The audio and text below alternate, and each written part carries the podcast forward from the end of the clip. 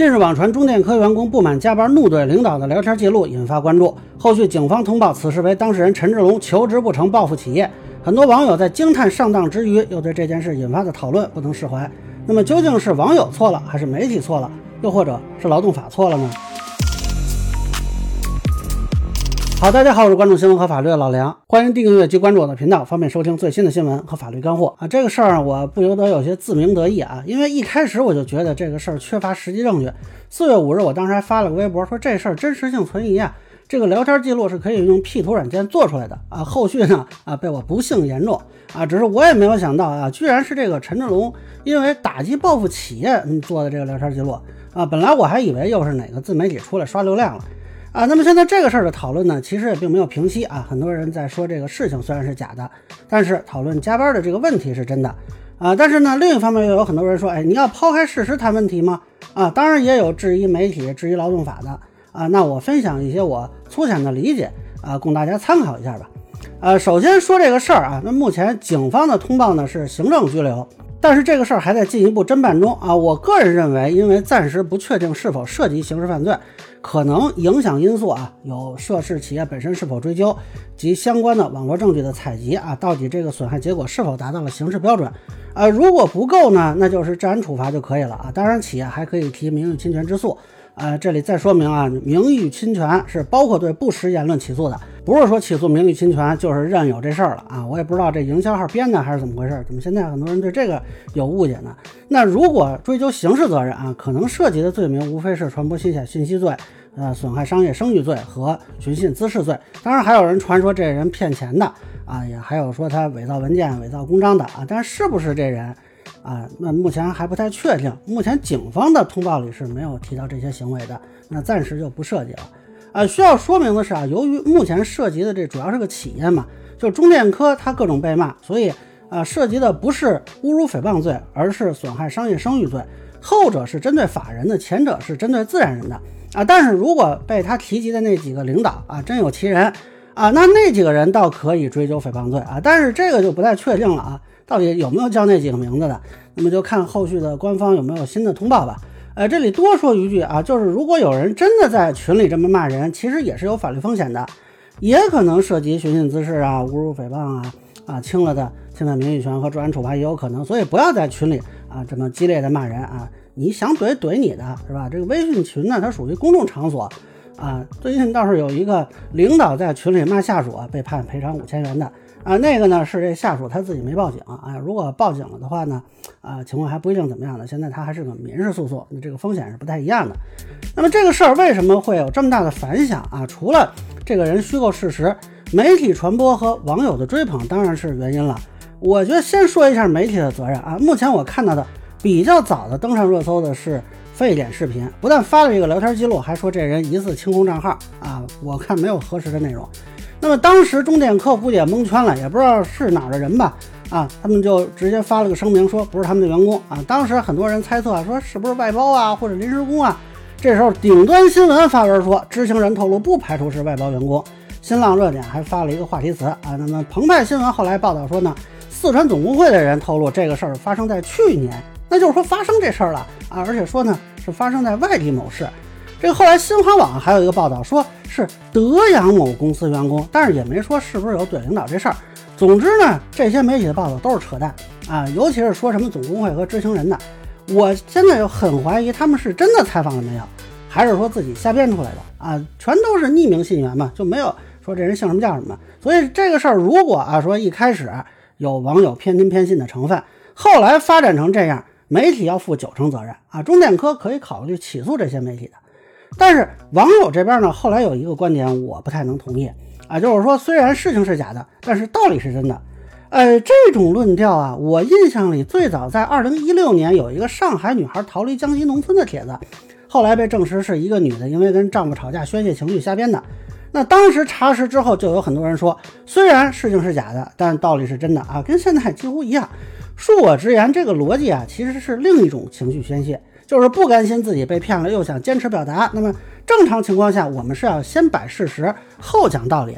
你抛开事实讲道理，最大的问题是，你并不能确保你讲道理的时候，你不是那个被抛开的事实啊。那比如说女权人士也可以说啊，虽然清华学历摸清华学姐这事儿是假的，但是反对咸猪手骚扰女性这个道理是不是真的呢？也是真的吧？那甚至美国人也可以说啊，哎，虽然这个伊拉克有大规模杀伤性武器这事儿啊是假的，但是反对使用大规模杀伤武器这个事儿道理是不是真的呢？哎，那如果我们整个社会啊都脱离开事实去讲道理，最后受害的很有可能是我们自己，因为你其实每个人他会有不同的身份标签嘛，你怎么能确保你每次都是处于讲道理的那个位置呢？另外，可能很多人就没有注意到一个问题啊，就是这件事里媒体的缺位。不仅仅在于对真相的探究，而是媒体长期不关注劳动者加班这个问题啊，或者至少不去深入关注吧。那这个问题的讨论，我看了一下之前媒体的报道，基本就局限于啊说找专家律师架空讨论，很少有媒体去主动调查一线的情况。那么去年记者节的时候，我做过一个视频说类似的问题，就是媒体已经不肯站在问题和民众中间了，就他是站在民众这一起来看热闹啊，设置话题刷刷流量。那么，在我做记者的那个时代呢，我们都市报的报道跟受众的相关性是非常高的啊。北京媒体主要就报道北京的事情嘛。那四川有俩女的打架，不太可能登上我们的头版。那我们是要站在大众和问题中间，才能获得关注和发行量的。但是现在各媒体的头条很多都是跟受众相关度非常低的啊。四川观察的报道有多少是观察四川呢？啊，但是一样有流量嘛，因为受众对于内容的相关性和真实性的敏感是越来越低的。那么他们去做一些外省市的事情，跟你毛线关系都没有，但是他仍然能够刷到流量啊！你越不在乎内容是否关照现实，媒体就越不关照现实；又或者说媒体不去关照现实，哎，你就只能把现有的这些内容当成纯粹的消遣，而不再是关注社会生活的切入点，进而也就没有人去推动社会问题的解决，无非就是出来一个个案，咱们就啊办一个个案，或者说炒作一个个案。所以双向选择的结果就是在劳动者困境上啊，媒体不去试图解决问题，而是跟着问题去刷流量了。当然这是媒体的问题，但何尝又不是抛开事实、表达情绪这种选择的结果呢？啊，所以我是不能同意这种论调的。那可能有的网友就听到这儿烦了，说你怎么不说说加班这个问题呢？实际上，我觉得啊，目前舆论场对于加班问题的讨论，很多我是不太赞同的。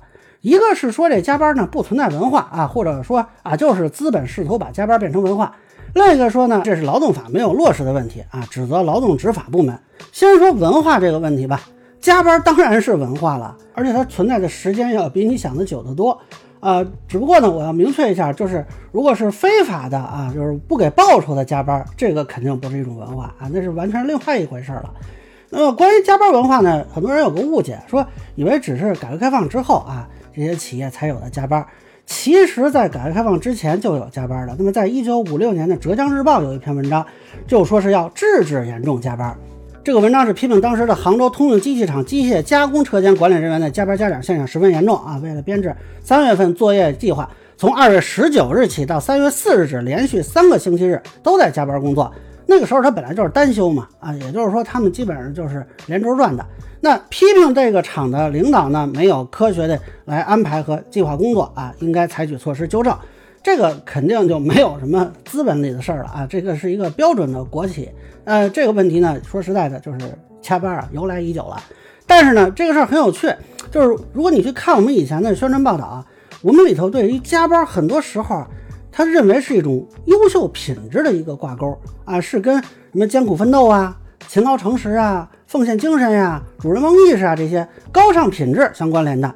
那以前宣传一些先进事迹啊，经常说这个人加班加点，甚至夜以继日、超额或者提前完成工作啊，类似还有什么带病兼职工作啊，现在带病兼职工作基本上不提了。那么到现在，其实这个宣传呃口径也一样啊，有一些报道就说这个钟南山连续加班八十天。那他肯定是为了夸钟南山嘛？当然，肯定有人觉得，哎，这情况跟我不一样。但是他这个词的语境啊，确实是在这么用。你怎么不用别的词来夸呢？对吧？这个现象，你如果去看类似的报道，其实很多就把加班加点常态化作为优点啊来赞美的。那其实呢，一个比较典型的例子呢，就是华为的床垫文化，这就是一个加班文化的变体而已。当然了。也是引发过争议的啊。那到现在呢，还有很多人对他 也算是赞美吧。所以我觉得，与其说是现在的企业，或者有些人喜欢说是资本啊，要把加班上升为文化，不如说是在利用已经存在的加班文化来实现延长劳动时间的效果。否则他为啥不选别的词呢？因为这个词它好用嘛。那么现在有一个很有趣的事情，就是对加班文化持有三种态度啊。这三种态度有的是分科的，有的是叠加的。一种呢就是觉得，哎，只要给了薪水，给了待遇，加班没什么不好。比如有很多人替华为辩护的时候就说，你看华为给多少钱呢？这言外之意就是呢，哎，只要给足了钱，加班没问题。那但这个问题呢在于啊，加班选择权怎么处理呢？这个企业他只要给钱，难道就应该加班吗？那不加班只是给钱不够，那我可不可以选择不挣这个钱呢？而且这个事儿里还有一个扎心的事实啊，就是企业加班给钱多的这个基础是上班给钱多。那你为什么不去那个高工资的地方上班呢？比如华为，那肯定加班的钱也多，只是不喜欢去吗？那恐怕还是受能力和机会所限吧。那人家高工资相对创造价值也高啊，他加班费也高。你上现在这个班，你工资就低，加班费也就这样呗。那能怎么办？那第二种态度呢？啊，就是说这个区隔加班文化，是说要有意义或者自愿啊。前面我提钟南山，肯定就有人说了，那意义能一样吗？对吧？那钟老肯定是自愿的，而且他那个是为了公共事业，我这是给老板打工被压榨呀。那有些没有意义的班啊，我不愿意加的班，我就是不是可以不加？我个人觉得啊，这种想法属于比较天真的，因为你这个班有没有意义，绝大多数情况跟公共利益就没关系啊，都是老板说了算，或者说啊，招你这么个人，他不是因为公众觉得你这个人应该有工作，而是因为老板觉得啊这个岗位有意义，他需要招个人。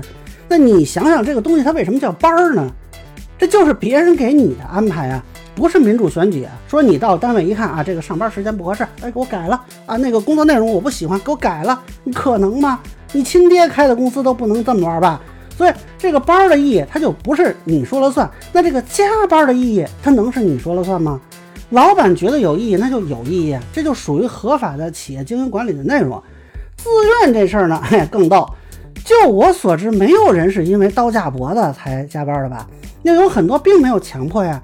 就是这个氛围，或者说领导提的一个要求，很多人他不就自愿了吗？